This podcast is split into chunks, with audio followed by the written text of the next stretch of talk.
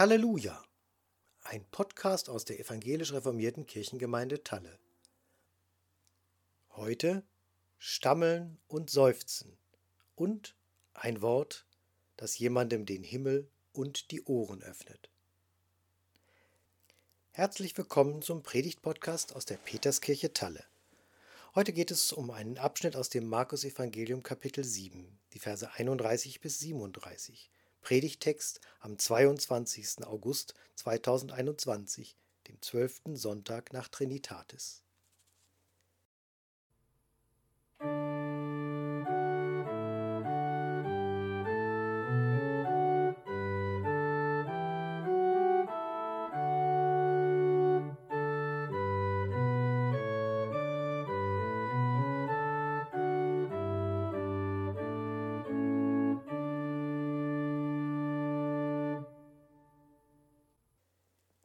Mit einem großen Seufzen lässt sie sich auf den Stuhl im Schwesternzimmer fallen. Endlich Pause. Was heute schon wieder alles los war, kaum dass man das Krankenhaus betreten hat. Drei neue Patienten, die sie nach ihren Operationen wieder auf die Beine bringen soll. Dazu die schon Bekannten. Und gleich muss sie zu dem Mann, zu dem man sie gestern geschickt hat. Die vielen Schläuche, die Sauerstoffmaske. Er hat versucht zu sprechen, aber Sie konnte einfach nicht verstehen, was er sagen wollte. Ob er noch unter den Folgen der Narkose litt oder ob es eine Folge des Schlaganfalls war, von dem sie in seiner Patientenakte gelesen hatte, der lag schon eine Weile zurück. Jetzt war es etwas anderes, warum er eingeliefert worden war, aber Kommunikation war jedenfalls kaum möglich. Eine Welle von Hilflosigkeit überschwappte sie beim Gedanken an sein Stammeln und Stottern ein inneres Aufstöhnen, das sich in einem weiteren Seufzer Luft machte. Ach Gott, wie soll das gehen? Sie schenkt sich eine Tasse Kaffee ein, hält sich am heißen Becher fest, der Duft steigt ihr in die Nase. Jetzt ist erstmal Pause. Ein anderer Patient, ein anderes Land, eine andere Szene. Jesus ist mit seinen Jüngern im Gebiet der zehn Städte unterwegs, einer Region am See Genezareth, nicht jüdische Städte mit einer gewissen Eigenständigkeit. Aber auch dort hat man schon von Jesus gehört. In der Bibel würde es heißen, hier ist Heidengebiet, obwohl das wahrscheinlich kein treffendes Etikett für die Vielfalt der vorhandenen Religionen ist. Aber was man hier von Jesus weiß, ist wahrscheinlich, dass er Menschen gesund gemacht hat. Ein Wundertäter und dass er drüben auf der anderen Seite des Sees auch die Synagogengemeinden in Unruhe bringt. Kontroverse Theologie, innerjüdische Reform, das interessiert die meisten hier nicht. Aber neugierig ist man schon auf den Rabbi aus Nazareth. Und so kommen sie zusammen, ihn zu sehen, zu erleben. So heißt es im Markus Evangelium Kapitel 7, als er wieder fortging aus dem Gebiet von Tyrus, kam Jesus durch Sidon an das Galiläische Meer, mitten in das Gebiet der zehn Städte. Und sie brachten zu ihm einen, der taub war und stammelte, und baten ihn, dass er ihm die Hand auflege. Man weiß nicht. Hat man den tauben Mann zu Jesus gebracht, um ihn zu prüfen? Oder war es seine Familie, die Hilfe für ihn suchte?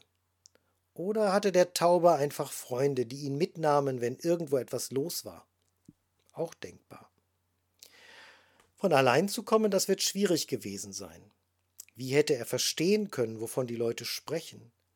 Wie hätte er sich durchfragen sollen, bis er dorthin gekommen wäre, wo man sich um Jesus versammeln würde? Taubstumm nennt ihn die Überschrift des Abschnitts in der alten Lutherbibel. Aber stumm war der Mann gar nicht. Doch sein Stammeln wird wohl kaum jemand verstanden haben. Jedenfalls niemand, der nicht geübt ist, der aus diesen Tönen vielleicht Unwillen oder Zustimmung heraushören könnte. Aber wie viel Verstand er hatte, das wusste keiner. Hören formt unsere Sprache, und je mehr Worte wir lernen, desto ausgefeilter können wir denken. Umgekehrt, wenn dem anderen die Worte fehlen, nehmen wir Hörenden kaum wahr, was im anderen steckt, was ihn bewegt und umtreibt. Doch nun ist dieser taube Mann bei Jesus, weiß vielleicht selbst nicht genau, wie ihm geschieht, spürt nur die Blicke der Menge auf sich, die Erwartung, die in der Luft liegt, vielleicht auch das Mitleid, vielleicht auch Sensationsgier. Und Jesus wendet sich ihm zu, nimmt sich seiner an. Das heißt zunächst einmal, dass er ihn vor der Menschenmenge schützt und vor ihren Blicken.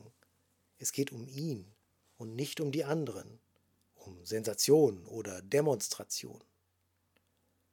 Und Jesus nahm ihn aus der Menge beiseite, heißt es, und legte ihm die Finger in die Ohren und spuckte aus und berührte seine Zunge und sah auf zum Himmel und seufzte und sprach zu ihm, Hephata, das heißt, tu dich auf. Diese Heilbehandlung, so will ich das mal nennen, ist etwas befremdlich. Wir sind das schon gar nicht mehr gewohnt, nach so vielen Monaten Corona-Schutzmaßnahmen, dass Menschen sich berühren. Wenn es dann doch wieder geschieht, fühlen wir alles Mögliche, von Beklemmung bis Wohlgefühl. Und das wird bei dem Tauben kaum anders gewesen sein, wenn Jesus ihm jetzt so nahe kommt. Er steht vor ihm, blickt ihm in die Augen und legt seine Finger dorthin, wo das Problem sitzt in die Ohren, fühlt der Blockade nach. Dann, als der Mann Vertrauen fasst, kommt Jesus ihm noch näher. Der Mann öffnet den Mund, den zweiten Schmerzpunkt seiner Gefangenschaft. Und Jesus berührt seine Zunge mit Speichel. In der Antike galten die Körperöffnungen als gefährdete Eingänge in den Körper. Dort konnten sich Dämonen Zugang verschaffen, einen Menschen erobern und besetzen ob das hier im Hintergrund steht? Doch Jesus scheint hier keinen Dämonen auszutreiben. Seine Wortwahl deutet auf anderes hin. Naja, Wortwahl. Das erste Wort ist kein Wort, sondern ein Stöhnen und Seufzen, vielleicht ähnlich den Lauten, die der Taube von sich geben konnte. Jesus nimmt den Ton auf, in dem sich der Mann äußern konnte, klingt mit ihm in eins und leitet dann den Schmerz und die Hilflosigkeit dieses Menschen weiter zum Himmel. Mehr nicht. Auch das gebieterische Heffata ist keine Zauberei. Sofort wird das Wort übersetzt. Es ist keine magische Formel, sondern einfach auf Aramäisch Tu dich auf. Von Gott kommt die Heilung her. Von Gott die Lösung der Fesseln, die Ohren und Zunge gefangen gehalten haben. Und sogleich taten sich seine Augen auf, und die Fesseln seiner Zunge wurde gelöst, und er redete richtig. Und Jesus gebot ihnen, sie sollten's niemandem sagen. Je mehr er es ihnen aber verbot, desto mehr breiteten sie es aus. Für uns als Leser wird deutlich, Jesus macht aus dieser Heilung keine Show wie andere Heiler seiner Zeit. Und auch das anschließende Gebot, es nicht weiter zu sagen, Sieht nicht gerade aus, als suche Jesus neue Kunden. Man könnte einen Marketingtrick vermuten, aber wahrscheinlich ist das Jesus ernst. Dieser eine hier erlebt Heilung, wie ein Funkeln und Aufblitzen des Reiches Gottes. Aber das Wunder geht nicht in Serie. Wunderbar aber ist, dass die Leute mit Bibelzitaten antworten. Und sie wunderten sich über die Maßen und sprachen, er hat alles wohl gemacht, die Tauben macht er hören und die Sprachlosen reden. Ganz grundsätzlich werden die Menschen in ihrer Begeisterung. Sie denken an die Schöpfungsgeschichte, in der es heißt, und Gott sah an alles, was er gemacht hatte, und siehe, es war sehr gut. Da blitzt plötzlich die Unversehrtheit des Anfangs auf, die Ganzheit der Schöpfung, ein Lichtschein aus der Zeit vor dem Sündenfall. Kein Wunder, dass die Leute außer sich geraten. Gott hat sie seine Macht schauen lassen und für einen Moment den Schleier gehoben, der seine Gegenwart normalerweise verhüllt. Liebe Hörerinnen, lieber Hörer, das mit dem tauben und stammelnden Mann im Gebiet von Sidon, das ist lange her. Wenn wir die Geschichte glauben, dann können wir uns mitfreuen mit diesem einen, dem endlich das Gehör gegeben wurde und die Sprache. Doch, wie gesagt, lange her. Wir könnten fragen und klagen, warum solche Wunder uns heute nicht mehr begegnen, jedenfalls nicht in der alltäglichen Praxis unserer Kirche. Und wir könnten darüber die Kraft und Macht unseres Glaubens bezweifeln. Wir könnten darüber nachdenken, wann und wo Menschen heute taube Ohren haben. Im biblischen Lobpreis über Gott, der die Tauben hören macht und die Sprachlosen reden, steckt ja das Wissen um die verletzte, gefallene Schöpfung. Taubheit und Sprachlosigkeit als Kennzeichen unserer Zeit, die nach Erlösung verlangt. Über Taubheit und verschlossene Ohren könnte man lamentieren, vor allem über Menschen, die nicht hören wollen und sich verschließen vor notwendigen Einsichten. Wenn der deutsche Botschafter in Kabul tagelang seine Regierung in Berlin vor den Entwicklungen in Afghanistan warnt und keine Reaktion außer Beschwichtigung erhält, dann wäre das ein schlimmes Beispiel für taube Ohren.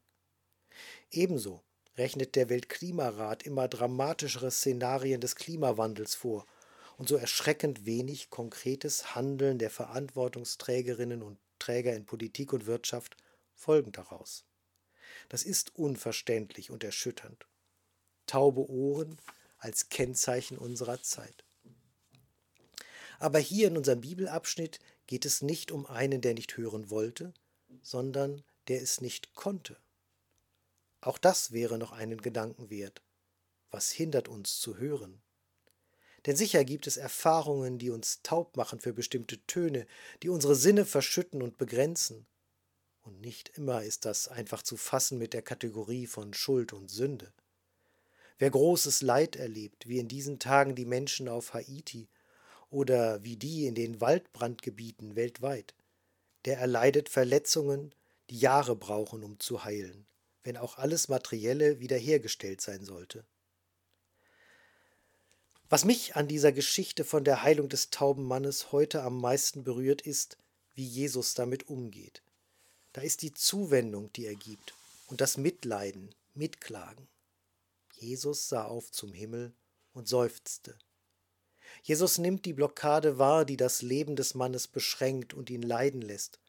Und zunächst einmal ist da nur der Gleichklang, das Seufzen und Aufstöhnen unter der Last, die der Mann schon lange zu tragen hatte die Klage über die erfolglosen Versuche, die ihn aus diesem Gefängnis befreien sollten, die Einsamkeit und innere Gefangenschaft, das äußere Elend, das seine Behinderung mit sich gebracht hat. Wir wissen nicht, was wir beten sollen, schreibt der Apostel Paulus im Römerbrief, aber der Geist selbst tritt für uns ein mit unaussprechlichem Seufzen.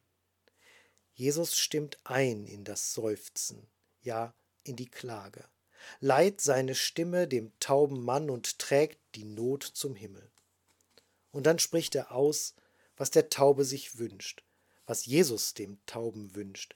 Er spricht die tauben Ohren an und den Mund, der die Worte nur in Bruchstücken herauslässt, in Einzelteilen sozusagen. Hephata, tu dich auf, lass ihn hören, lass ihn verständlich reden. Hephata, öffne dich dem Stummen Sprache zu geben, dem bedrängten Herzen Luft zu verschaffen, die Klage zu formulieren und zum Himmel zu tragen. Das können wir und das sollen wir zuallererst als Kirche, als Gemeinde vor Ort. Wir sollen auch helfen und handeln, wo es geht. Aber da sind unsere Kräfte tatsächlich begrenzt. Wir können zusammenwirken mit anderen und müssen das auch. Aber immer werden die Probleme und die Not groß sein und oft unsere Kräfte übersteigen. Aber verstummen, das müssen wir nicht. Wir sind aufgefordert und eingeladen, wir sind gerufen und begabt, einzustimmen in das Seufzen und mit gleicher Energie den Blockaden entgegenzurufen, tu dich auf, Hefferter. 1987 stand der damalige US-Präsident Ronald Reagan am Brandenburger Tor, an der Mauer, die seit 1961 Berlin in zwei Teile teilte. Mr. Gorbatschow, open this gate. Mr. Gorbatschow, tear down this wall. Mr. Gorbatschow, öffnen Sie dieses Tor, reißen Sie diese Mauer ein. War das naiv? War das fromm? War das nur Inszenierung? Ich weiß es nicht. Die Mauer aber ist nicht mehr da. Und es gab viele, die immer wieder gegen den Augenschein und scheinbar gegen alle Vernunft diese Mauer in den Blick genommen haben mit den Worten Tu dich auf, mit ihrem Handeln, mit ihrer Kommunikation über Grenzen hinweg, mit ihrer Sehnsucht, mit ihrer Aufmerksamkeit für das, was dahinter geschah, mit Seufzen und Klagen und dem festen Wissen im Herzen, dass die Blockade da weg muss. Hephata. Damals bei Jesus hat diese Bitte sofort geholfen. Bei uns aber bleibt es beim Bitten. Behinderungen und Krankheiten verschwinden nicht. Und doch ist das Hephata unter uns überall lebendig und stark. Was denn sonst treibt Ärzte und pflegende Angehörige, Freundinnen und Freunde an, gegen das Leiden anzugehen? Und vielleicht ist Hephata auch unser Wort gen Himmel, zu Gott. Klage heißt doch auch, zum Himmel zu rufen und zu sagen, tu dich auf, höre uns Gott, sei nicht taub, sprich zu uns. Dieses Hephata wird nicht mit einem Schlag erfüllt, aber es schiebt voran auf dem Weg, auf dem es gut wird. Darum lässt die Hoffnung Menschen nicht los, bis zum letzten Atemzug. Wer hält sie lebendig, diese Zuversicht, wenn nicht Gott selbst? Denn er ist das Ja zu unserem Leben. Amen. Die Physiotherapeutin im Schwesternzimmer hat ihren Kaffee ausgetrunken. Die Pause ist vorbei. Sie spült die Tasse und stellt sie zurück in den Schrank. Bevor sie auf die Station hinausgeht, schließt sie noch einmal die Augen, atmet tief durch, macht sich gerade. Nun ist sie bereit. Sie geht in das Zimmer ihres Patienten, begrüßt ihn und wartet auf den Augenkontakt. Der Mann im Bett schaut sie an, erkennt, dass sie jetzt ihre Arbeit an ihm, mit ihm beginnen soll. Seine Augen, seine Lippen formen Fragen, zeigen Unruhe und Angst. Unverständliche Laute kommen aus seinem Mund. Sie nimmt sich einen Stuhl und setzt sich zu ihm, hält seine Hand, blickt ihm in die Augen. Nach einer Weile wird er ruhiger, nickt ihr zu. Sie kann anfangen. Und der Friede Gottes, der höher ist als alle Vernunft, bewahre unsere Herzen und Sinne in Christus Jesus, unserem Herrn. Amen.